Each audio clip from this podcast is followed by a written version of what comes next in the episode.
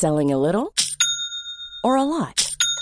Shopify helps you do your thing however you cha-ching. Shopify is the global commerce platform that helps you sell at every stage of your business. From the launch your online shop stage to the first real life store stage, all the way to the did we just hit a million orders stage. Shopify is there to help you grow. Shopify helps you turn browsers into buyers with the internet's best converting checkout.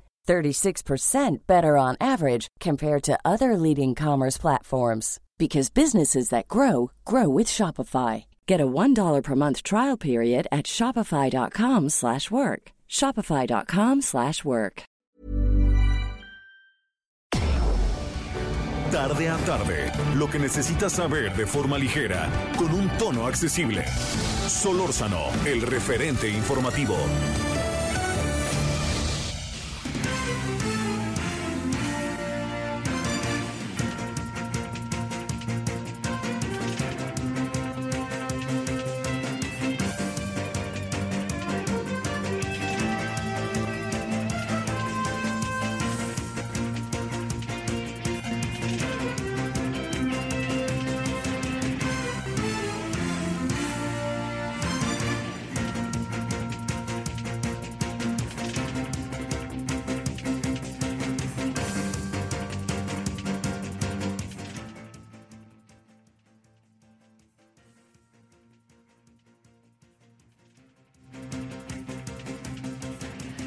8.5 de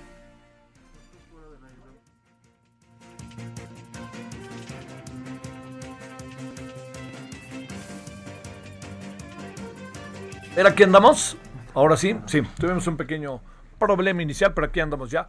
Gracias que nos acompaña. Son las 17 ahora con uno en la hora del centro. Estamos en este horario. Les recuerdo 17 a 18 horas en la hora del centro, Heraldo Radio, y estamos en el 7-7, en el 7 del séptimo mes del 2021. Muchas gracias que sigue aquí con nosotros, que espero que nos acompañe hasta las 6. Les recuerdo que tenemos otra cita a las 21 horas en la hora del centro en Heraldo Radio. Hoy vamos a hablar del caso Luis Cárdenas Palomino y hay buena información eh, para que usted se sume a, nuestra, a nuestro programa en la noche, como ahorita también vamos a hablar del mismo asunto.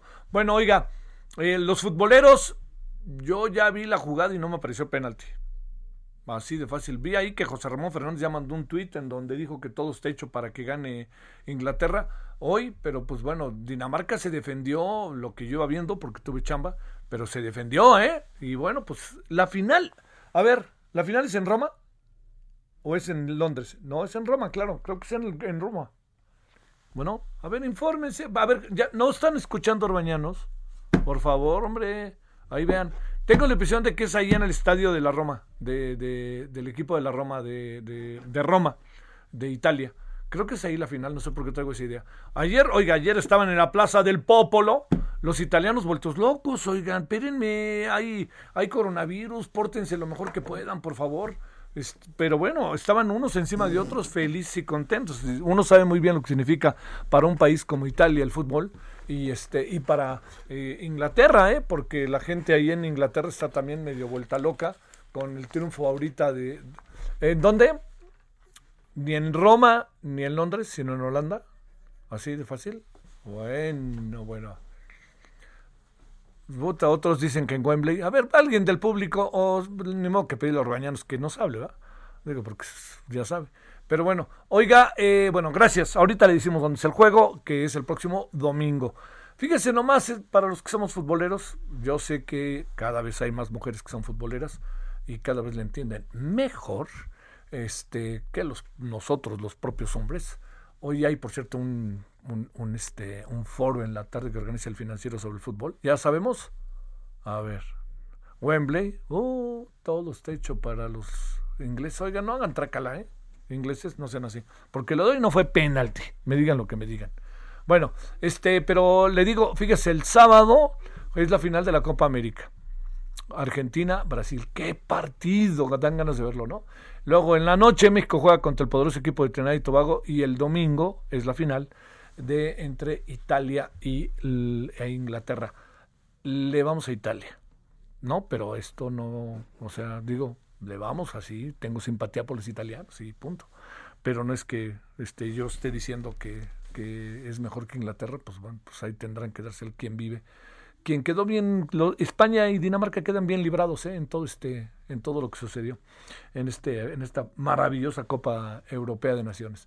Bueno, oiga, eh, déjeme, eh, déjeme este, decirle, dentro de las muchas cosas que hay, algo pasó que el presidente iba a ver a la Miss Mundo y a la mera no la vio. ¿Quién sabe qué fue lo que pasó? El presidente optó por recibir ayer un boxeador, este, con todo y Cuauhtémoc Blanco, que no más faltaba, tenía que acercarse, porque el, el, boxeador que es muy bueno es de Morelos. Pero no vaya a ser que no haya recibido al presidente a la Miss Mundo por, por aquello que dijo la señora ganadora, la señorita ganadora que quería hablar con el presidente del tema feminicidios, ¿eh? No vaya a ser. No tengo información para decirlo, pero lo pongo en la mesa. Bueno, oiga, a ver, aquí andamos con muchos eh, temas que a mí me parece que por ningún motivo podemos pasar por alto. Uno de ellos es que ahorita mismo lo vamos a tratar con el doctor Alejandro Cano, allá nos vamos a ir a Estados Unidos. Oiga, es el tema, por favor, ya no le demos vuelta, el tema de la de la, eh, del coronavirus, de la tercera ola, ¿no? Que le llaman. Entonces, este, si quieren, vámonos ya, ¿sí? ¿Les parece? Para, para irnos adelantando, ¿no? No quisiera que estuviéramos esperando al doctor que está en medio de su chamba.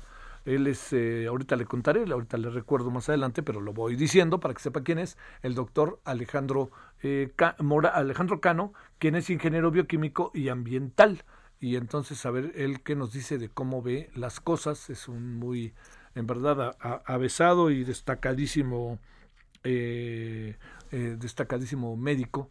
Entonces saber qué es lo que nos dice. Y ya ah, oiga había otra cosa que se dio una fuerte explosión hace rato en Dubai eh, pero déjeme decirle que antes con toda razón usted me podrá reclamar oiga de las cosas más importantes que en este momento se están dando pues es ni más ni menos que eh, lo que pasó en Haití. ¿eh?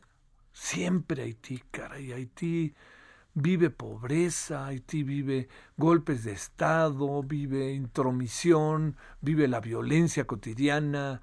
Híjole, bueno, y ahora, imagínense, se metieron en la casa del presidente y lo mataron a él y a su esposa. Así, tal cual, tal cual. Bueno, al rato hablaremos también de ello. Pero por lo pronto, si a usted le parece a las 17.7, le agradezco que nos acompañe y vamos a empezar. Solórzano, el referente informativo. ¡Ay, lo que me faltaba! ¿Y ahora cómo llego? Para que todo marche sobre ruedas, llega a Soriana, porque pongo todos los aceites lubricantes anticongelantes y aditivos al 3x2. Sí, al 3x2. Tú pides y Julio Regalado manda. Solo en Soriana. A julio 11. Aplican restricciones. Esperamos sus comentarios y opiniones en Twitter. Arroba Javier Solórzano. Arroba Javier Solórzano.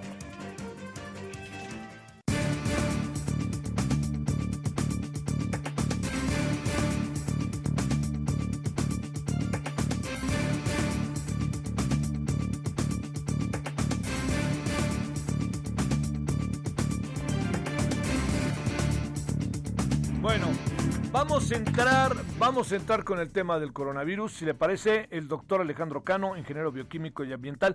¿Cómo estás, doctor? Muchas gracias que estás con nosotros. Buenas tardes. Eh, muy bien, Javier. Eh, buenas tardes. Eh, ¿Cómo estás tú? Más bien, este, todo bien por allá. Este, las vacunas sí que han servido en la Unión Americana, ¿verdad? Eh, sí, aunque el problema es que todavía aquí hay gente que no se quiere vacunar. Qué cosa, ¿no? Por más que ve, veía que hasta los Yankees de Nueva York decían si usted se vacuna le regalamos un boleto. Claro que para ver ahorita a los Yankees uno este no no no paga no pero este pero me refiero de cualquier manera pues todos están ofreciendo posibilidades no ahora en las tiendas en todos lados pase en los aeropuertos verdad en todos lados, o sea, eh, eh, ya ni siquiera hace falta hacer citas en muchas farmacias para vacunarse. Sí, claro.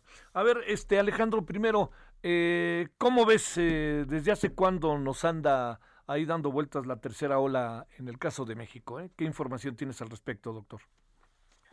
Pues tengo la información de la Secretaría de Salud y sus propios datos nos dicen que los casos activos estimados que ellos informan cada día han estado creciendo desde la última semana de mayo. Esto significaría que llevamos ya algún tiempo. ¿Deberíamos de haber cambiado la estrategia, doctor, respecto a lo que veníamos haciendo o qué piensas de eso? A mí me da la impresión de que la estrategia en este momento es únicamente vacunar y que piensan que eso es suficiente.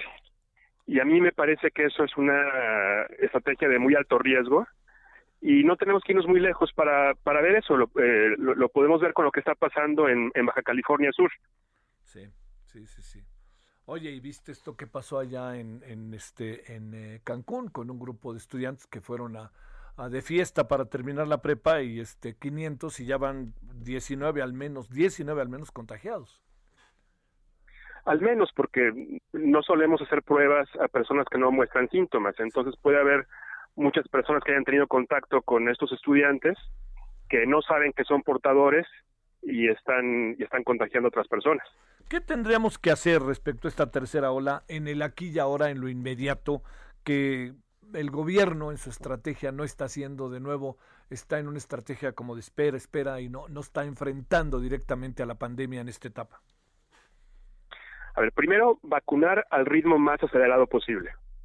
O sea, hay, hay que repartir vacunas a todos aquellos que puedan vacunar, empezando por los servicios de salud de los estados, todas las clínicas del Seguro Social, todas las, clínicas del ISTE, pero irnos más allá, o sea, utilizar nuestras farmacias, o sea, realmente distribuir todas las vacunas que tenemos y aplicarlas lo más rápido posible. Eso sería primero.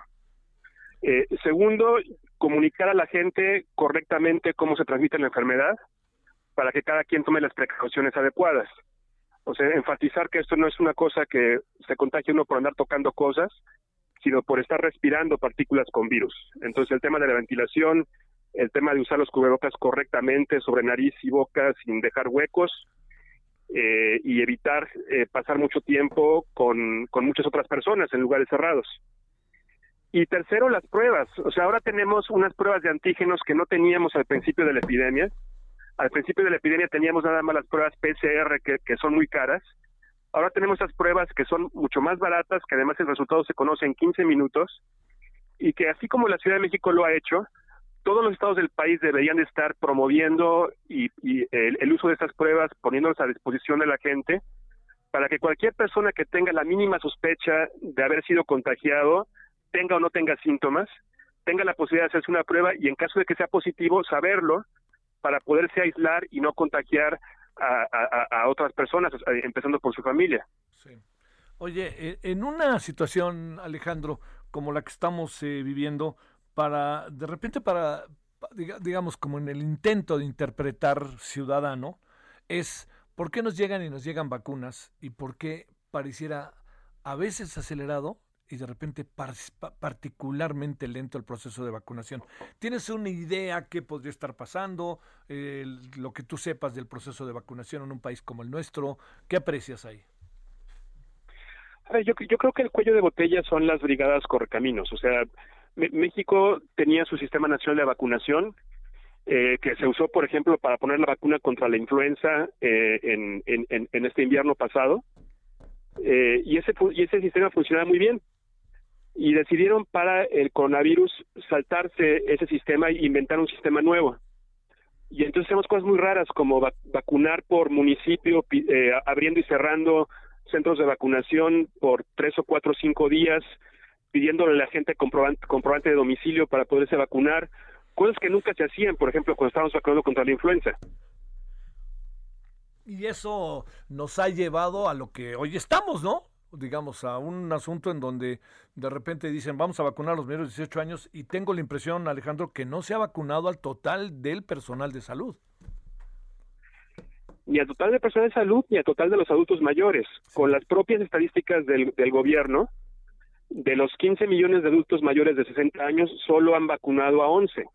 Hay 4 millones de adultos mayores que no han recibido una sola dosis. Híjole, eso es otra. A ver, ¿de qué tamaño es el problema de esta variante Delta que está hoy eh, dominando al mundo, que hoy la Organización Panamericana de la Salud le dice a México, oigan, si no aprietan vamos a tener todavía más problemas de los que tienen, están, y además con una, te, eh, lo digo, yo lo interpreto, eh, Alejandro, con una, de nuevo, con una lentitud en el proceso de eh, de, atender el tema, ¿no? Este, los semáforos que de repente dicen que es intrascendente y de repente pues no es tan intrascendente y sobre todo a sabiendas de que eh, el gobierno ya dijo, ahora sí, ahí está la tercera ola. Eh, ¿En qué, yo te diría, en qué escenario se encuentra, alcanzas a apreciar que se encuentra el país? Yo te podría el ejemplo de un país que ha sufrido la epidemia muy parecido a nosotros, que es Sudáfrica. Ellos tuvieron una primera ola en el 2020, como nosotros, luego una segunda ola mucho más fuerte en diciembre y enero, causada por una variante local, una que evolucionó allí en Sudáfrica. Ahora sabemos que aquí en México nuestra segunda ola fue causada por una variante mexicana que evolucionó localmente. Y después tuvieron cuatro meses de reducción en las muertes semanales hasta principios de mayo. Además hicieron análisis de sangre, como se han hecho aquí en México, para ver qué porcentaje de la población ya se había contagiado y descubrieron que como la mitad de la población ya tenía anticuerpos. Entonces dijeron, ya tenemos inmunidad de rebaño, eh, eh, esto va a la baja, todo va muy bien. Entra la variante Delta de la India a fines de mayo y empiezan a crecer los contagios. Al principio las defunciones no crecen muy rápidamente porque la gente que se contagiaba era la gente joven y dicen no hace falta alarmarnos. Al día de hoy sus muertes diarias en Sudáfrica ya son mayores a las que tuvieron en la primera ola simplemente nos llevan un mes de ventaja. Aquí nos dicen, por ejemplo, que, que no puede pasar eso porque tenemos ya a muchas personas vacunadas. En Baja California Sur, 50% de los adultos han recibido al menos una dosis. Después de Baja California y la Ciudad de México, es el estado más vacunado de México. Y están teniendo 60 muertes diarias, digo, para semanales, en una población de 800 mil personas si extrapolamos la tasa de defunciones de Baja California Sur a todo el país, es el equivalente de estar perdiendo 1.200 personas al día. O sea, de ese tamaño nuestro riesgo. Eh, y, eso, y eso es lo que está pasando en un estado que tiene a 50% de la población con al menos una dosis. Uy, oye, este, ahí entonces, digamos, la, la, la variante Delta, eh, digamos, ¿cuáles son sus secuelas? ¿Quiere decir que es, es, una variante del COVID o es el mismo COVID pero acelerado en su proceso incluso de contagio o cómo podríamos definirla? Lo, lo que sabemos es que es mucho más contagiosa que, la, que las primeras versiones del coronavirus. No está claro que sea más letal, simplemente está muriendo más gente porque se contagia más gente. ¿Y qué, es lo que lo hace más contagioso? No estamos, o sea, yo, no soy microbiólogo, no, no, estoy seguro de ello. Hay gente que dice que las personas están eh, respirando el virus durante más días cuando están contagiados, o sea que a lo mejor es la misma carga viral, pero una persona contagiada contagia durante más días eh, mientras, mientras tiene la enfermedad. Otras personas dicen que tienen algunas mutaciones que hacen que se pueda eh, enlazar más fácil a, los receptores que tenemos en el cuerpo. Sí. Pero vamos, eh, el, caso es que si la variante original, una persona a lo mejor podía contagiar a otras tres, en esta una persona a lo mejor puede contagiar a otras seis o siete. y, eso lo, estamos viendo ya. O, sea, en, Baja California Sur ya es la variante dominante. En la Ciudad de México también una proporción muy alta de las de las eh, secuencias que se que se están analizando son variable delta. Y esta semana estamos viendo un crecimiento en los casos de 26% por semana, que es una cosa que nunca habíamos visto antes. Eh, a, un 26% por semana, en menos de tres semanas estás duplicando eh, la epidemia, cada tres semanas. Híjole, oye. Entonces, al principio, en mayo, como teníamos muy poquitos casos, que se duplicaran cada tres semanas no llamaba mucho la atención. Incluso nos decían que no, que no, que a lo mejor era un zigzag, que a lo mejor no ni siquiera estaba subiendo. Ahora ya no se puede negar el crecimiento exponencial. De momento parece que las hospitalizaciones y las defunciones no son tan altas, es lo que nos están diciendo ahora, pero yo lo que les respondo es simplemente miren a Baja California Sur y apliquen la tasa de mortalidad de Baja California Sur al resto del país y de ese tamaño es el problema que tenemos a, a unas semanas de distancia si no empezamos a tomar otras medidas. Insisten mucho en que, bueno, hay muchos contagios, pero ya no hay tantos fallecimientos. El propio presidente lo ha dicho. ¿Qué piensas de esto, Alejandro? Baja California Sur. Sí, claro. Tenemos 56 defunciones por semana en un estado que tiene una población de 800 mil personas. Sí, claro. Estos son 10 defunciones eh, por, por día por millón de habitantes. El país tiene 126 millones de habitantes. Multiplica por 10. Si lo que está pasando en Baja California Sur, que es un estado muy vacunado, ocurría en el resto del país, estamos hablando de regresar a 1.300 muertos diarios. Oye, Alejandro, ¿tienes una, digamos, una idea con base en lo que estamos obviamente platicando, de cuántas personas podrían haber ya fallecido en México y con este dato tan fuerte que es que el 25% del total de fallecimientos es parte, eh, son personal de salud? A ver, hay, hay que distinguir un poco las, las fuentes de información. Muy bien. Eh, tenemos primero la base de datos de la Secretaría de Salud, que es alimentada por las unidades médicas. Sí. Esa es la de las actualizaciones diarias y esa nos dice que han muerto alrededor de 230 mil personas. Así es. Tenemos por otro lado la base de datos del Registro Nacional de Población, que se lo alimentan los registros civiles, son las actas de defunción. Actas de defunción donde la causa de muerte es COVID-19, coronavirus o SARS-CoV-2, Ajá. tienen conocimiento de al menos 350 mil actas de defunción, con COVID como causa de muerte, al 28 de mayo. No. Esta información la actualizan cada dos semanas en el portal de la Secretaría de Salud. O sea, no son datos míos, son datos del Gobierno de México publicados por la Secretaría de Salud. Y luego además tenemos la estadística de muertes en exceso, que esa viene de contar todas las defunciones ocurridas por cualquier causa y restarle las que hubieran ocurrido en un año normal sin pandemia. Y esa diferencia hoy es de igual con corte al 28 de mayo con algunas con algunas cosas algunos estados atrasados es ya de casi 500 mil defunciones, o sea, de cu- 490 mil defunciones. Te pueden decir no todas son COVID.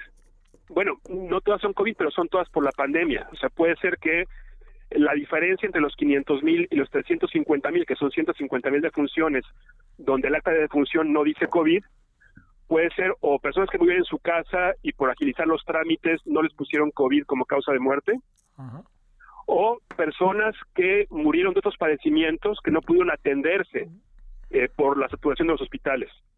El hecho es que si uno ve las gráficas, eh, eh, esas 150 mil muertes, eh, digamos, por causas no oficialmente reconocidas como COVID, ocurren en dos picos, que son los dos picos de, de- de- de las muertes de COVID.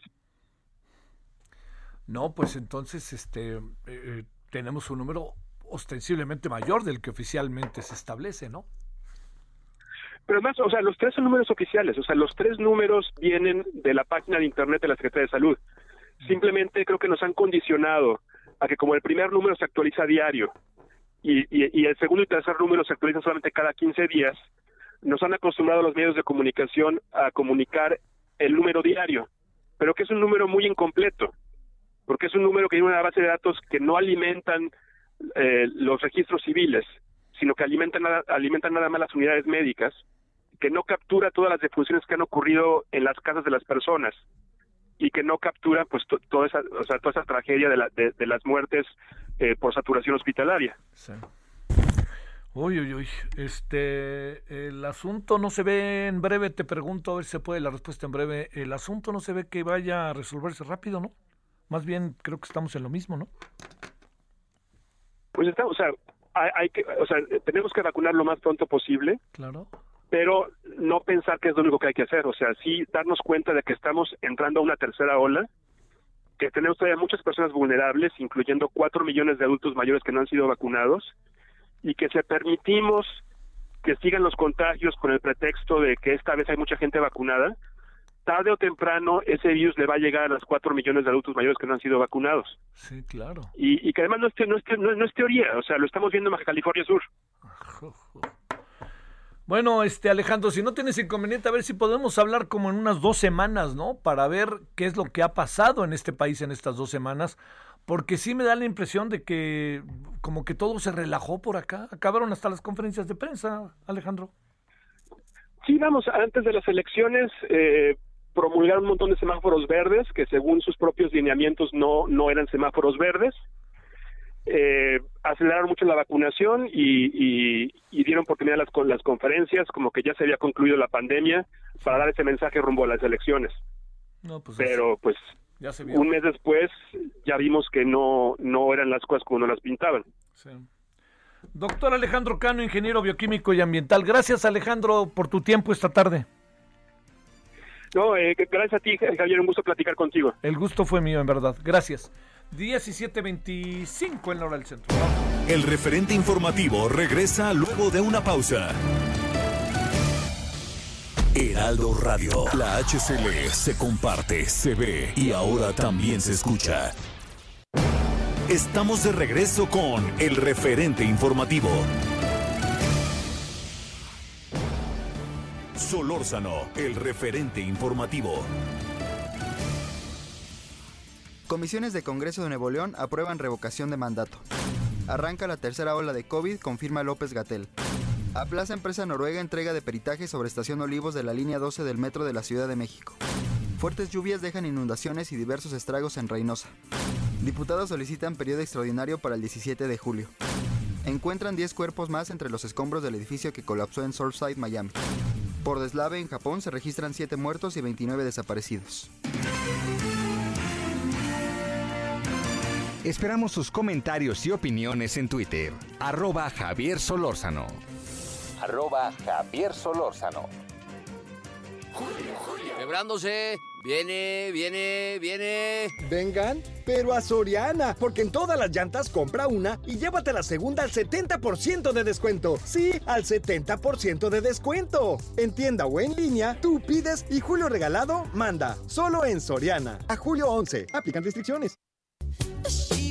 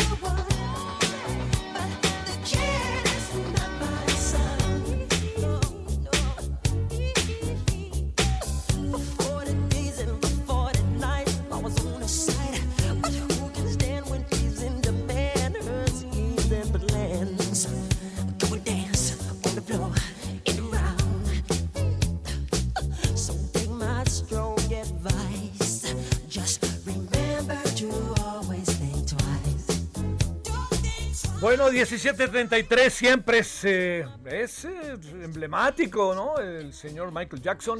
Un día como hoy de 2009, allá en el Staples Center de los Lakers de Los Ángeles, allá en Los Ángeles, California, se llevaba a efecto el funeral público de este personaje cargado de controversia a partir de cierta edad de su vida.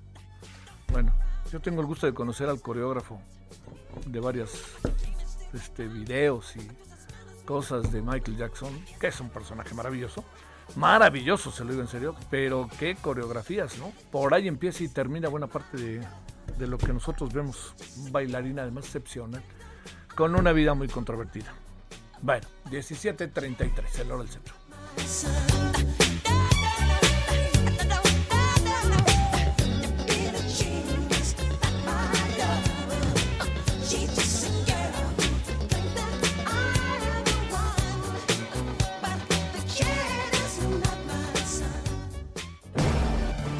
Solórzano, el referente informativo.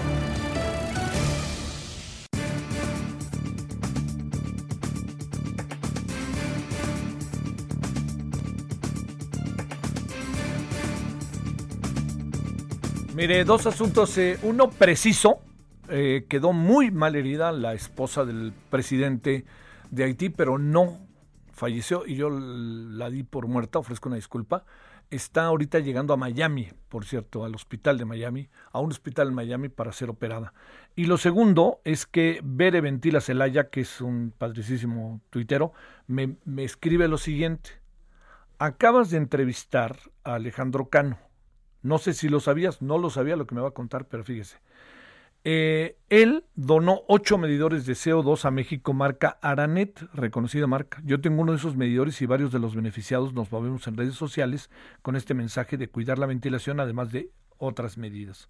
Otro medidor fue a dar a Acapulco, dice un empleado de salud de Guerrero, y por el efecto dominó, el secretario de Salud de Guerrero ahora cuida la ventilación y medición del CO2. El estado de Guerrero por ahora no está en crecimiento tan alarmante como otros estados costeros. Será alentador si su curva se mantiene moderada durante la tercera la- ola, porque puede ser un modelo para otros estados de la atención que debe darse a la transmisión del aire. Gracias, Bere, Ventila Celaya. Qué padrísimo dato.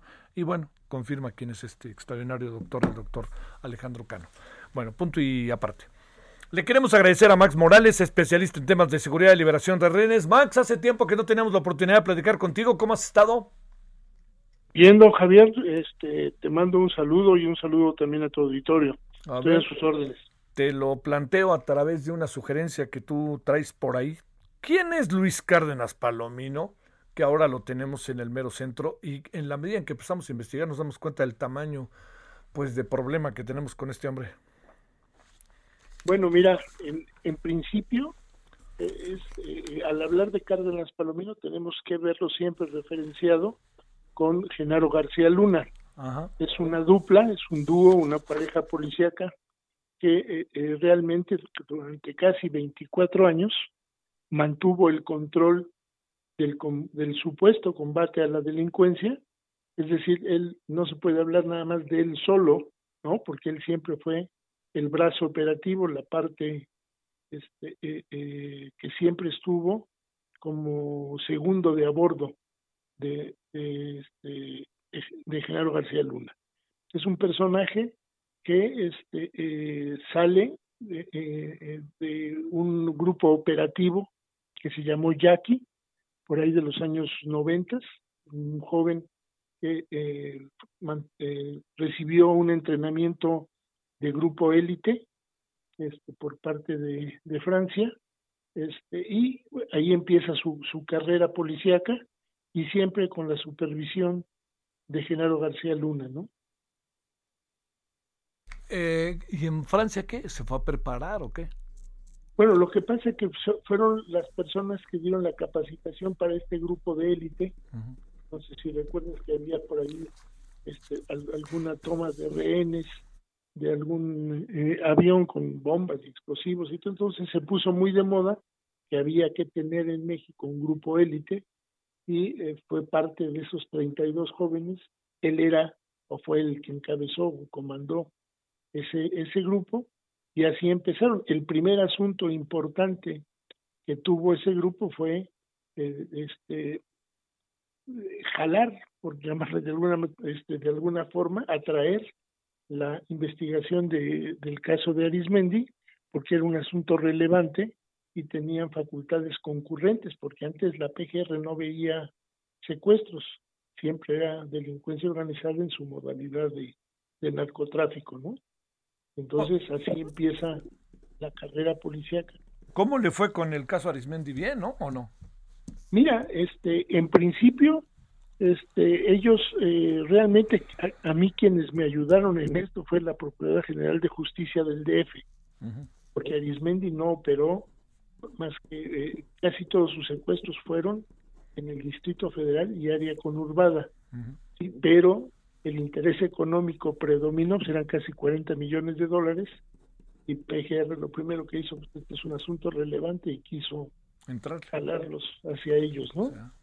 Este, no a todo el mundo, lamentablemente, se le devolvió el dinero, porque hubo otros intereses, tanto policíacos como judiciales, de quedarse con ese dinero que tenía este origen lícito, era de empresarios y todo, pero pudo más el interés de autoridades de quedarse con ese dinero que devolverlo, pero bueno, ese es otro.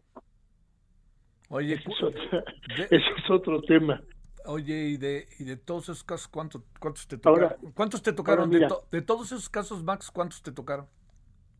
Este, yo estuve viendo cuatro. Cuatro de casi 22 asuntos que fueron de, de, de Arismendi. Pero, volviendo a tu pregunta, volviendo a tu pregunta de Cárdenas Palomino, aquí tendríamos que ver tres, tres vertientes, ¿no? La primera, una venganza política entre funcionarios o entre funcionarios. La segunda, una venganza de tipo de entre los narcos, ¿no? Algunos delincuentes o, o algunos jefes de cárteles. Y la tercera, que es la justificación social que le quieren dar ahorita la oportunidad de exhibirlo como que eh, está por causas de tortura hacia una banda de secuestradores llamada los zodiacos, ¿no? Por, todo el, eh, eh, toda la ámpula que levantó esta banda, este, por haberse politizado este asunto, este, con tintes diplomáticos, ¿no? Entonces ahorita, ahorita es lo que lo tiene, este, en estas situaciones, pero hay esas tres vertientes se dan. ¿Por qué venganza política? Porque al, al estar en cuatro administraciones y sobre todo tres de ellas que afectaban mucho a los funcionarios que están ahora en la 4T, pues los traían a todos investigados y, y este, bajo raya, ¿no? Ahora que tienen el poder, pues buscaron la forma, ¿no? Hay que recordar que había un pleito entre el procurador, bueno, el ex fiscal ahora, pues, el, eh, perdón, el fiscal ahora, con ellos por la venta de los, la compraventa de los aviones de la, este, de la Policía Federal Preventiva, tanto a Genaro como a Cárdenas Palomino, los traían en la mira por la compra de esos aviones en un exceso de, de, dinero, ¿no? Sí. Eso no se solucionó. Ahora el, el tema, el tema Felipe Calderón entra o no? Mira, el tema entra porque muchos de las, eh, vamos, en el segundo periodo panista, que es el de Calderón, es cuando ellos ya tienen el máximo control sobre toda la... E, ellos lo que querían realmente era tener el control de la maleta delictiva, no el control de, combatir los delitos. Ellos son los creadores del supuesto mando único, pero realmente su interés es haber querido tener un grupo de, de todas las, o sea, dirigir todas las policías, queriendo con ellos superar tal vez, su intención era de superar el control que tenía el ejército en la República. Por eso los mismos eh, militares se negaban a recibir órdenes de, de Genaro García Luna, porque ellos por ley al único particular que tienen que rendirle y tienen que obedecerles al presidente de la República en turno. Entonces siempre hubo ese enfrentamiento, ¿no? Y a través de ese mando único, pues realmente comercializaron y les vendieron a todas las policías, ellos, el tipo de patrullas, los uniformes, el armamento, todo, ahí se enriquecieron, por eso también esa, esa factura está pendiente en Estados Unidos, ¿no? Oye, eh, déjame volverte a preguntar, ¿ves en el, en el, este, en el radar a Felipe Calderón por parte de la 4T que lo traiga en la mira? Indirectamente sí, es una cuestión de tratan de, tratarán de incriminarlo en algo, ¿no? Por toda, porque él él ha hecho de facto algo que ya era una una una costumbre política de no intervenir en el en el periodo presidencial este, del presidente en turno, ¿no? Sí. Y eh, todos los demás expresidentes siempre se han mantenido al margen, discretamente, incluso Cedillo es el expresidente que más ha trabajado este, fuera de México, ¿no? Este, Luis Echeverría, pues no se diga, este, de la Madrid, eh, es más, Salinas en su momento le, le dio ingratitud el manejo del Fondo de Cultura Económica Sí, lo ¿sí? y este, como una cuestión de agradecimiento. Pero Calderón ha insistido, insistido, ha querido sacar un, un nuevo partido, o sea, ese, ese le- el protagonismo lo, lo vence y si se descuida, a lo mejor lo relacionan. Yo en lo personal no creo que esté metido en eso. Sí es responsable por ser el titular del Ejecutivo del- de la disqueguerra que hizo, porque hay que, hay que recordar que cuando Felipe Calderón gana y antes de tomar posesión, cambia su estrategia, porque la estrategia era el combate al secuestro. Y cuando llega de Colombia, cambia y crea la guerra, claro. la innecesaria guerra al narcotráfico y al primer estado que perjudica es al de él. Sí, Michoacán. Michoacán. Claro. Y Oye, todavía cuando él se quiere ir, cuando termina su sexenio, quiere imponer a su hermana como gobernadora y fracasa. También por lo mismo los michoacanos no olvidan, ¿no? Sí. Oye, la parte que corresponde a Luis Cárdenas Palomino, eh, digamos, eh, en el caso Florence Cassés, ¿es, eh, pregunto, determinante o, o cómo la podremos particularmente definir?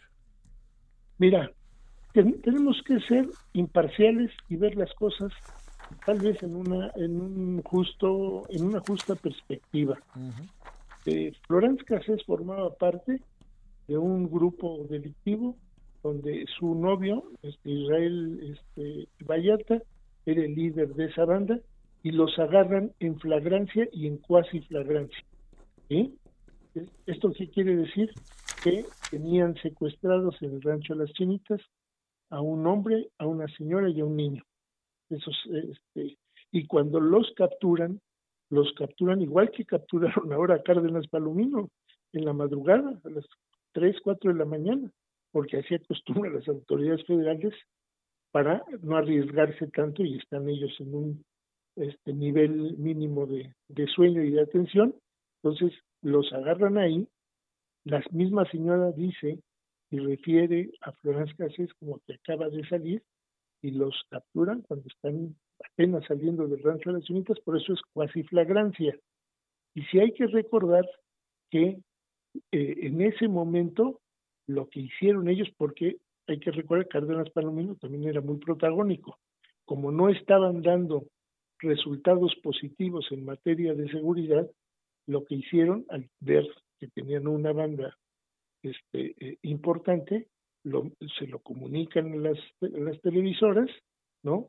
Y optan por hacer una reconstrucción de hechos, porque así se llama jurídicamente, no fue un montaje.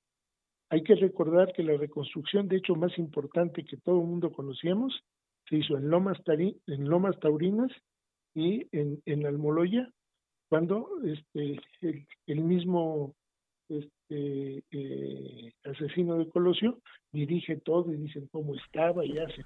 Sí, Entonces, sí, una puesta en escena con este aburto. Ajá, el nombre jurídico se llama reconstrucción de hechos, lo autoriza el Ministerio Público y en los operativos federales, por costumbre tienen de ir, de ir un agente del Ministerio Público y entonces repiten la escena. ¿sí? Ahora, hay que recordar que incluso hay, lo pueden ver en YouTube y en todos lados, que el mismo Florence, la misma Florence Cassés y Ignacio, este, digo, y este eh, Israel Vallarta. Vallarta, Israel Vallarta, no aparecen en la reconstrucción, están junto a una camioneta con una frazada y están viendo tapándose, se, sí. no, y están viendo cómo están filmando. Sí. ¿sí? Lo que pasa que después la embajada de Francia trata los servicios, un grupo de abogados que entonces le llaman montaje, sí. porque hay el interés diplomático del de Ahora, pero de Francia de, de, de, de, ayudar a un compatriota a salir de una implicación sí. de estas, porque él tenía deseos de, de, este, eh, de nuevamente ser candidato a la presidencia, ¿no? Acuérdate sí. que estuvimos a punto de romper relaciones este, diplomáticas en esa época de No, no, la visita, la, oye, el Max, la visita de Sarkozy fue tan desafortunada a México que Acuérdate lo que pasó en el Senado. A ver, déjame plantearte un último asunto. Eh, digamos, hay evidencia de que los detuvieron un día anterior y al día siguiente los presentan. Incluso por ahí se habla ya de una audiencia en la que tendría que estar Carlos Loret y yo me pregunto por qué no tendría que estar también los de TV Azteca. Pero a ver, de esto, ¿qué nos podrías decir? Mira, ese tipo de operativos, como lo hicieron ahora con Cárdenas, lo hicieron de madrugada a las 4 de la mañana. Ya para las 5 ya estaban detenidos.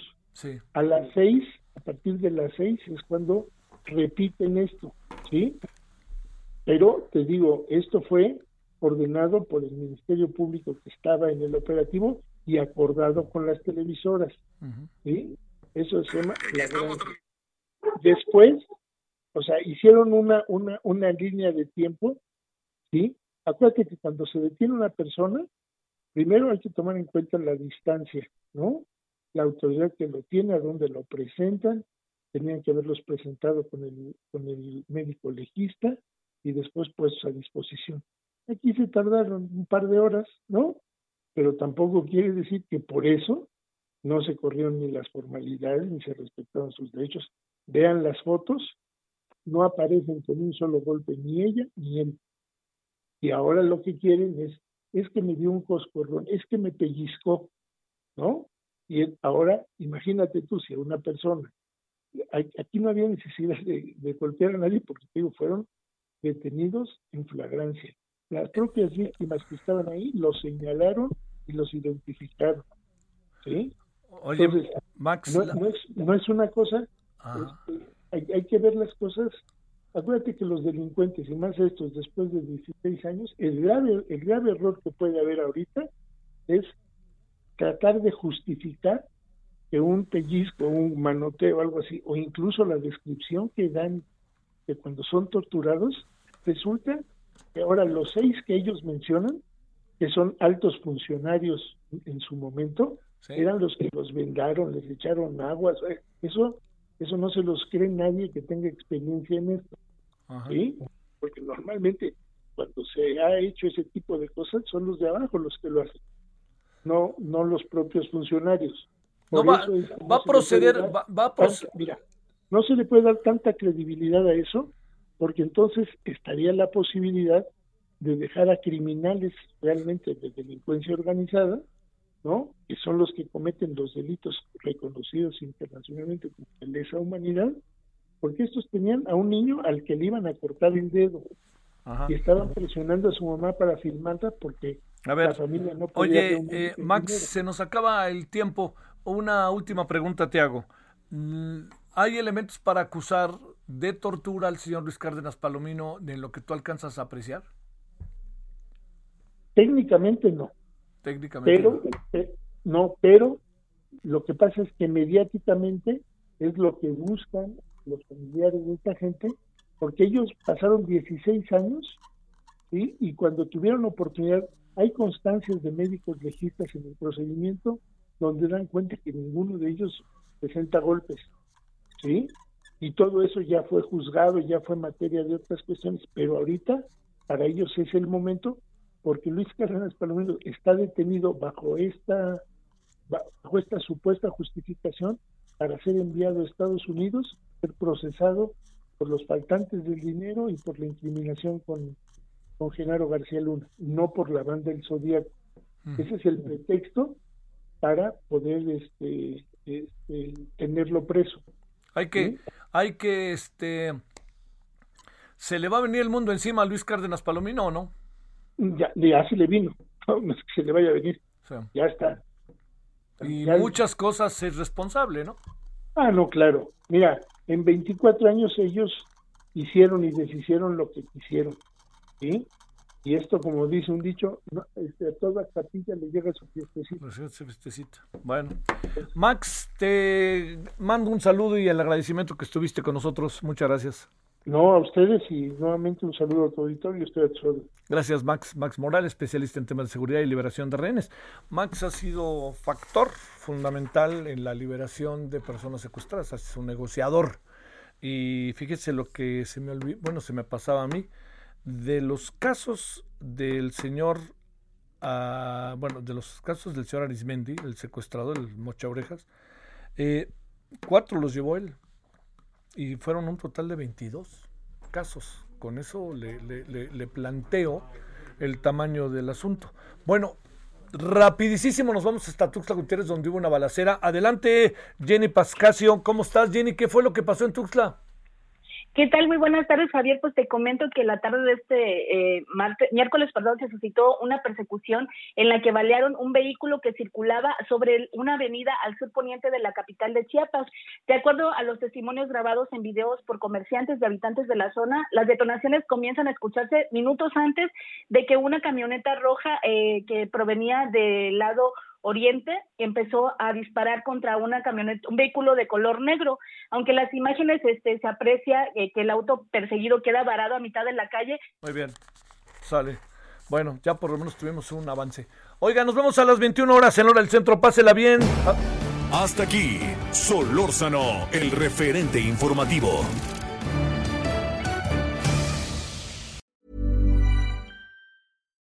When you make decisions for your company, you look for the no-brainers. And if you have a lot of mailing to do, stamps.com is the ultimate no-brainer. It streamlines your processes to make your business more efficient, which makes you less busy. Mail checks, invoices, legal documents, and everything you need to keep your business running with stamps.com. Seamlessly connect with every major marketplace and shopping cart. Schedule package pickups and see your cheapest and fastest shipping options from different carriers. With rates up to 89% off USPS and UPS rates. And with the Stamps.com mobile app, you can take care of mailing and shipping wherever you are. Make the same no brainer decision as over 1 million other businesses with Stamps.com. Sign up with Code PROGRAM for a four week trial, plus free postage and a free digital scale. No long term commitments or contracts. That's stamps.com. Code program.